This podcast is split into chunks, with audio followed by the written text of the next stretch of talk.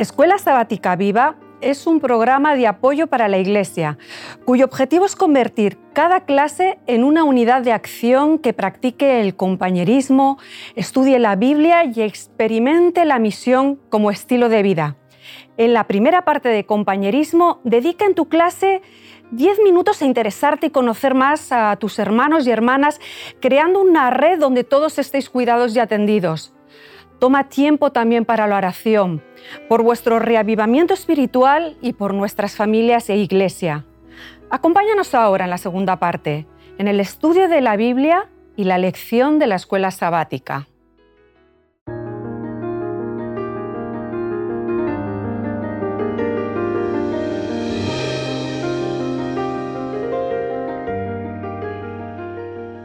¿De qué manera vivir la esperanza adventista? Es la lección undécima. Estamos ya eh, terminando nuestras lecciones. Acercándonos. Acercándonos al fin.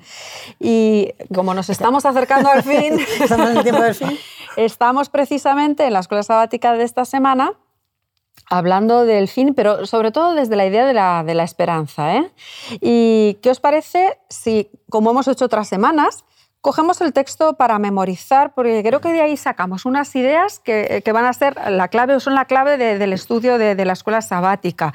Vamos a buscar en Primera de Corintios 15, 58. Primera de Corintios 15, 58. A ver lo que nos dice la Biblia. Así que, hermanos míos amados, estad firmes y constantes, creciendo en la obra del Señor siempre sabiendo que vuestro trabajo en el Señor no es en vano. Bogdan, tú que utilizas otra versión. Pues justo me estaba preparando.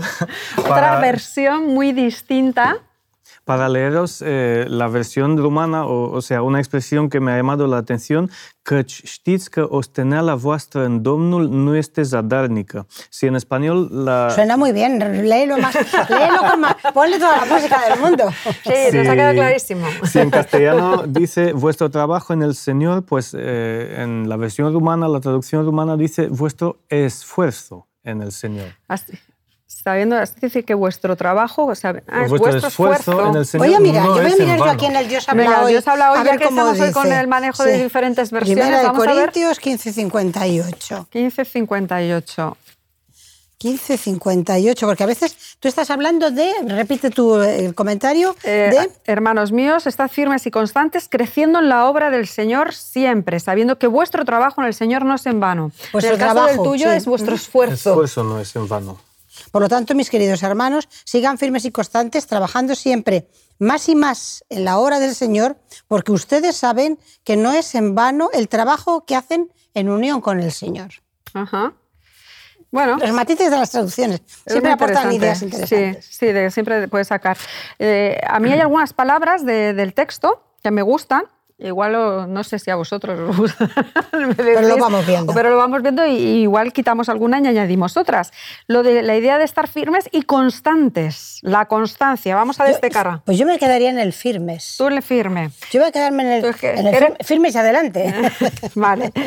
Voy a quedarme en Firmes. el firmes porque em, cuando el tiempo del fin se va acercando, Jesús menciona algunas, algunas parábolas para, para donde se muestra que cuando está, se está, la espera se hace larga, entonces tenemos la parábola de las vírgenes, tenemos otras, la de los siervos, cuando el tiempo se hace largo, como que se pierde la intensidad. Por- De ahí que la importancia de la firmeza, porque nosotros sabemos cuándo va a acabar el librito de escuela sabática, pero no sabemos cuándo va a venir Jesús. Entonces, no, no tenemos previsión. Como no tenemos previsión y la sabiduría de Dios es la que, la, que rige, la que rige en este tema, pues nosotros, mientras tanto, no tenemos que pensar, ahí falta mucho, falta poco. Que, no, nosotros tenemos que estar firmes, confiados. Constantes. Eh, Bueno, firmes, vale, luego lo confiados. vemos. Yo haría como firmes, confiados. Y con- bueno, constantes. Que no se nos Bueno, lo olvide lo de constante porque la constancia claro. tiene un valor, ¿eh? Ahí seguiríamos. Pues yo estaba pensando justo en la constancia porque eh, ¿qué sentido tendría un trabajo eh, que pensemos en, la, eh, en llevar la buena nueva, que pensemos en ayudar a las personas, que pensemos en vivir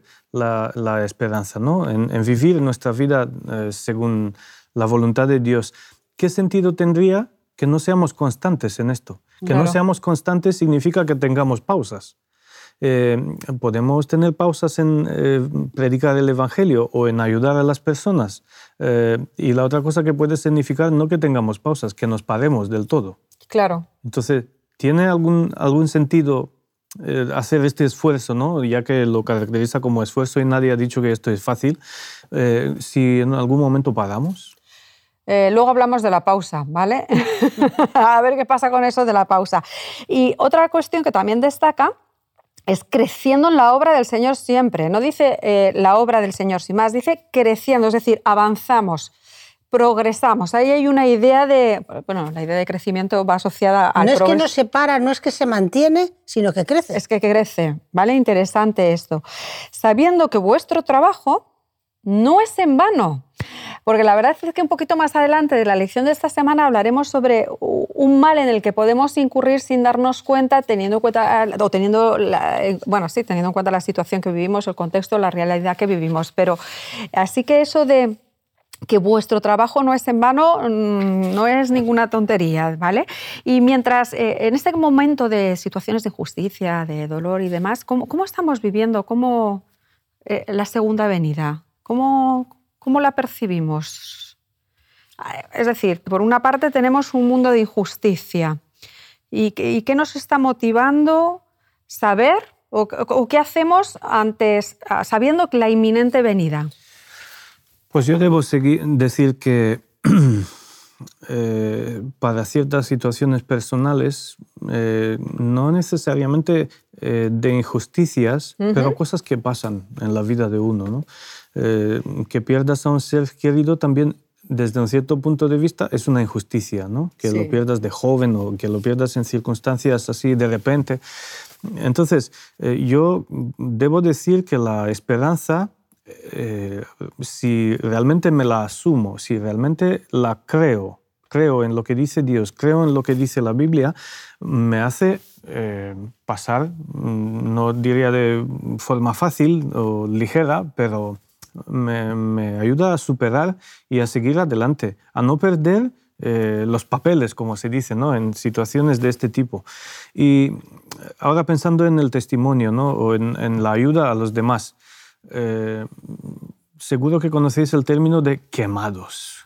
Estamos quemados con una, haciendo siempre lo mismo y confrontándonos siempre con las mismas circunstancias adversas. Eh, pues la esperanza entiendo que tiene el rol de motivarnos a seguir adelante, a ver la finalidad, a ver que esto se está acabando, no va a un sinfín. Sí, yo, yo creo que la, idea de la esperanza da sentido, es decir, da sentido a lo que hacemos. Cuando nosotros estamos preocupándonos Voy a decir una cosa que parecería la, del extremo, el medio ambiente. Va, ¿Para qué nos vamos a preocupar por el medio ambiente si Jesús va a venir? Bueno, tú ocúpate de que el medio ambiente esté en condiciones hasta que Jesús venga. No decidas tú poner fin al mundo antes de que Dios decida poner fin al mundo. Es decir, hasta en cosas como el cuidado del medio ambiente, que nosotros sabemos que cuando los científicos hablan y dicen esto ya no tiene vuelta atrás, nosotros sabemos que no tiene vuelta atrás, pero el que sepamos que no tiene vuelta atrás no quiere decir que nosotros no nos ocupemos en hacer las cosas lo mejor posible para que cuando el Señor venga encuentre, yo haya cumplido mi parte. La parte del Señor es venir y poner fin al estado de cosas, pero mi parte es mantener la situación, eh, conservar las cosas lo mejor posible. Cuando yo estoy luchando por, por la justicia y sé que la justicia nunca va a ser una forma, se, vaya, se va a conseguir de una forma humana, que siempre va a, haber, va a seguir habiendo pobres, que siempre va a seguir habiendo injusticias, pero yo lucho con las injusticias con la tranquilidad de que al final voy a conseguirlo, porque Jesús va a venir y va a poner fin a las injusticias. Entonces, eso de me paro porque Jesús va a venir me parece, mm, me parece un poquito inconsecuente, porque en realidad, porque Jesús va a venir, tenemos que seguir adelante porque sabemos que al final vamos a conseguir nuestro objetivo. Sí, bueno, la, la, verdad es que me surgía la pregunta cómo estamos usando nuestro tiempo en este contexto y en esta realidad que estamos viviendo ante la inminente venida del Señor. ¿Cómo, cómo lo estamos haciendo? Y además esto lo, lo auno con, con el versículo de, esta semana, ¿no? que lo que nos está diciendo el Señor es que trabajad, que no es, no es en vano. Yo os tengo que contar lo que me pasó no, hace unos cuantos años. Y en un momento dado alguien, eh, en una situación concreta, me, comentó, me confesó que, consideraba que, en estos tiempos hacer eh, voluntariado, pues que no lo veía muy necesario, ¿vale? Que consideraba que, debíamos dedicarnos a trabajar otros, otros aspectos y que quizás lo que es el voluntariado social, la ayuda, la atención, pues no debía ser eh, nuestra prioridad ¿no? Eh, en, los momentos en los que, los que vivimos. La verdad es que os confieso que me chocó tremendamente eh, esta, esta reflexión de que lleguemos a pensar que el servicio a los demás, eh, y más teniendo en cuenta todo lo que hemos visto a lo largo del trimestre, es una tarea o es una carga. Eh, y que no estamos precisamente para dedicar este periodo y este tiempo a, esas cosas, sino simplemente a otras o simplemente analizar o, escudriñar o ver lo que va a pasar en un futuro. Yo entiendo que las lecciones de la escuela sabática tienen también el rol de hacernos hacer un eh, autoanálisis, ¿no? de, mirarnos en la luz de, lo que estamos aprendiendo cada día. ¿no? Y respecto a, lo que dices tú, eh, es verdad que hay personas que piensan así y lo expresan. Pero yo me pregunto si acaso en algunas situaciones yo no soy uno de ellos. No por decirlo, porque de, los que los que dicen son pocos, ¿no? Alguno por ahí, alguna minoría, digamos. Pero ¿y los que nos comportamos realmente así? O sea, eh, vale, yo sí, es importante, pero yo dedico tiempo, para estas cosas. Yo me paro para ver las necesidades que eh, tienen los que están a mi alrededor. Y entonces, ya vamos a profundizar un poco eh, en estos temas para nuestra vida personal. No solo quedándonos eh, observando que quien dice que hace, yo no digo, ¿vale? Un, tipo de autojustificación, ¿no? Pero vamos a ver, lo estamos haciendo, lo estamos viviendo. Ajá. A mí es que me estaba, perdona. No, no, venga. Yo sí, mi, afición de interrumpir. Em, yo estaba pensando en una cosa que no había pensado nunca. Es decir, ese análisis nosotros lo, decidimos porque sí, pero tan útil que es la armonía de los evangelios y que, nos ayuda tanto a, comparar la vida de Jesús, en porque cada evangelista cuenta la vida de Jesús con una prioridad, con un orden, pero cogiendo la, la armonía de los evangelios, ¿Jesús dejó de hacer milagros cuando ya se acercaba el fin de su obra? No lo sabemos. Ahí tendríamos un dato definitivo. Con eso ya seguro que decimos, bueno, pero mira, Jesús ya cuando le quedaban seis meses para, para ir a la cruz, ya dejó de curar o ya dejó de preocuparse por la gente. Si tuviéramos ese dato, pero yo creo, yo creo que no lo tenemos. Y si Jesús no paró, porque tenemos que parar nosotros, porque tenemos que priorizar una cosa en favor de la otra, quiero decir. No tenemos el dato, pero no tiene ninguna pinta de que haya de que lo haya, ¿eh? la trayectoria, no creo. sí, entonces eh, yo así un poco con lo que comentamos ahora mismo, quizás es más riesgo no esos que expresan o dicen eh, qué pérdida de tiempo, sino aquellos que nos estamos quietos sin hacer nada. Eh, pendientes de, eh, entonces mirando al futuro, pero sin, sin, mirar el presente y lo que tenemos a, nuestro alrededor. Y es cierto que, Carmen, no tenemos datos ahí de lo que Jesús hizo al final, ¿no? Pero sí que hay una idea eh, que me gusta mucho y es que eh, cuando Jesús eh, en su ministerio, él, hizo de la, él hablaba de su reino futuro. ¿no? Pero en ese tiempo que él está, en esos tres años, él hace de la tierra un lugar habitable. es decir, más allá del reino que vendrá, él intenta, permitidme la expresión, crear un reino de paz, de, armonía, de convivencia, de respeto con las personas con, las que se relaciona. Entonces ahí tendríamos un poco, sí tendríamos el ejemplo de que lo que Él espera de nosotros, no es que nos paremos eh, esperando eh, su, regreso, sino todo lo contrario, que actuemos y, y sigamos trabajando, creciendo en la obra del Señor siempre. Hay, otra idea que así lanzo que me, ha gustado mucho de, la escuela sabática, no me acuerdo exactamente qué, día es, pero dice eh, el autor eh, que cuando estamos trabajando o nos estamos ocupando de las personas, realmente lo que estamos haciendo, mientras llega esa, esa segundo, el encuentro con el Señor, contrarrestando el trabajo del diablo, es decir, estamos deshaciendo su enmarañamiento, perdonad la palabra, ¿no? Y, me, ha gustado, es verdad, no me había parado a pensar que, tenemos eh, esa tarea o esa responsabilidad, ¿no? De, deshacer la, obra de, que, que, hace el diablo, que ¿Lo habéis visto? No sé si Sí, sí, sí, la tenemos. Lo que pasa es que ahora sí la, leímos que de alguna manera el diablo, lo que está pasando en este mundo es la consecuencia del pecado y la, consecuencia de, la, de, la, presencia de que Satanás anda como león rugiente buscando a quien devorar en cualquier aspecto.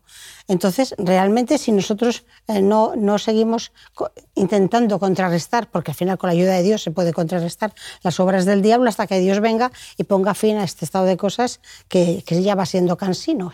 Toda esta maldad, todo esto que estamos viviendo es cansado, pero, pero quedarte esperando solo o confiando es, Sí, no, no, parece adecuado. No, no, no, y no es lo que nos dice precisamente la lección de esta, de esta semana. No nos dice quedaos quietos, sino estad firmes y constantes ¿eh? y creciendo. Así que no, no es el mensaje.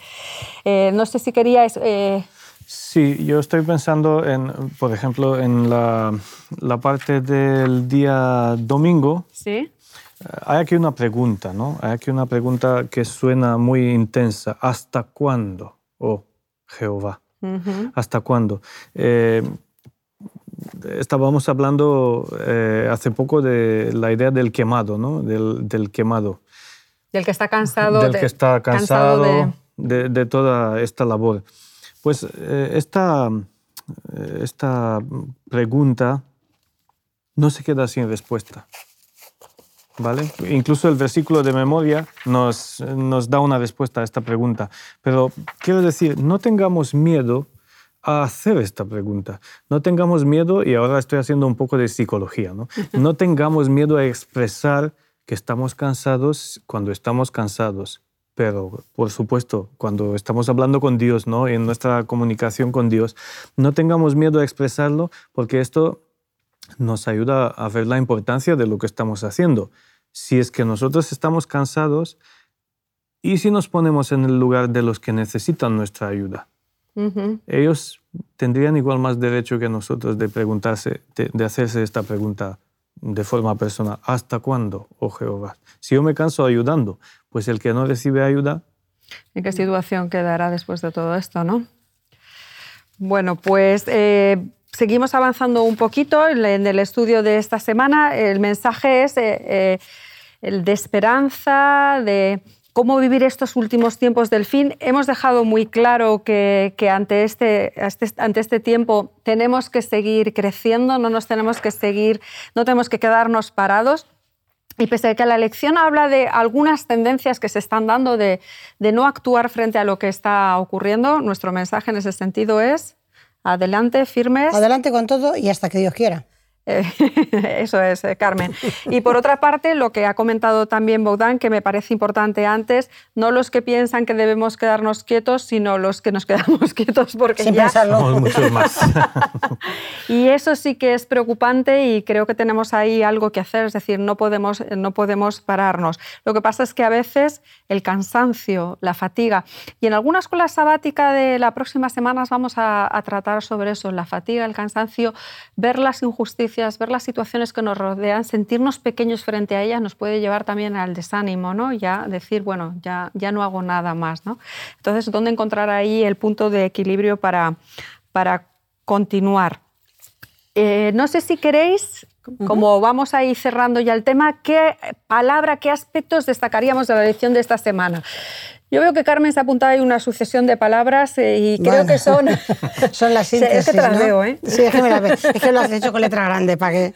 No, porque es que si no las veo yo. No, realmente es que yo voy a volver otra vez a la esperanza cristiana. Es decir, la esperanza adventista. Vivimos tiempos de desilusión, de desesperanza, de catastrofismo, a todos los niveles. Cuando los científicos dicen que el reloj está llegando a, las 12 de, la noche, los minutos que le quedan de vida al planeta, tenemos tanto para compartir, tenemos tanto, no nos podemos dejar nosotros llegar, ganar por el cansancio, porque tenemos tanto para compartir, tanto para dar, tanto para ilusionar, tanto para, para servir iríamos adelante. Pero puedo ir con las palabras que, me, había apuntado. Sí, porque nos las dejaríamos ahí eh, como resumen de lo que, de lo que esta semana, que, eh, que vemos que el tiempo siempre es escaso, pero que podemos eh, estudiar más al detalle algunos de sus versículos, pero creo que tus palabras nos orientan mucho. Bueno, pues las he ido copiando según las decíais, pero de todas maneras, como la pregunta, la pregunta del título de la lección es ¿de qué manera vivir la esperanza cristiana?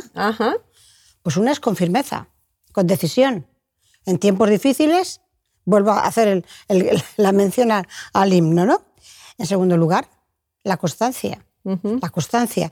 No, no temáis, porque pronto recibiréis grande galardón. De alguna forma tenemos montones de versículos, aunque la lección no los recoge, pero tenemos un montón de versículos que nos animan en estos tiempos difíciles. Crecimiento. Parece que no, crecer. Sin embargo, hay que crecer. La idea de que tenemos que seguir desarrollando, no parar nuestra actividad. Eh, Dios tiene que parar la actividad cuando lo considere, pero nosotros no, em, no tenemos por qué anticipar eso. El Señor sabe, no sabemos. Yo, nos podemos, podemos morir antes de que Jesús venga. Entonces, em, nosotros tenemos que seguir adelante en esa esperanza, teniendo en cuenta que hace falta que seamos útiles, porque si no, no podemos, no podemos y somos necesarios. Y todo esto da sentido a nuestra vida y a una serie de cosas. Bueno, gracias Carmen por esas palabras firmeza, constancia, crecimiento, utilidad. ¿Somos necesarios? Somos, somos necesarios. Esos tendríamos. ¿Quieres añadir una? Por favor, con entusiasmo, por favor. Porque tenemos delante una perspectiva de una vida donde no hay más lágrimas ni, dolor. No nos olvidemos esto, es que vivimos en medio de esto y esto nos puede determinar a, a, pensar que nunca va a llegar y qué tal. Pero las promesas de Dios son firmes, son claras, eh, no las olvidemos conozcámoslas y asumirlas. Sí, vivámoslas con alegría, ¿no? Regocijo y, y que es lo que nos pide también el Señor a cada uno de nosotros. Bueno, pues eh, muchísimas gracias. La verdad es que nos quedan, yo creo que dos lecciones, me parece, y ya pondremos punto y final a este trimestre que está siendo fascinante, que nos está dando la oportunidad de, servir y de orientarnos y apoyarnos a atender las necesidades de, este mundo. Gracias, compañeros, compañera. Nos seguimos viendo la próxima semana. Que disfrutéis de, estos días. Gracias. Hasta luego. Gracias. En la tercera parte de la escuela sabática viva, usa 10 minutos y analiza. ¿Cómo podemos aplicar lo estudiado? ¿De qué manera puedes compartir tu esperanza con las personas que te rodean? Animamos a cada unidad de acción a tener una experiencia más allá del sábado. Cread vuestro propio proyecto misionero. Programad en vuestras casas reuniones para orar y confraternizar. Buscad un tiempo en la semana o en el sábado en la tarde. Gracias por acompañarnos hasta aquí y querer que tu escuela sabática sea un proyecto lleno de vida.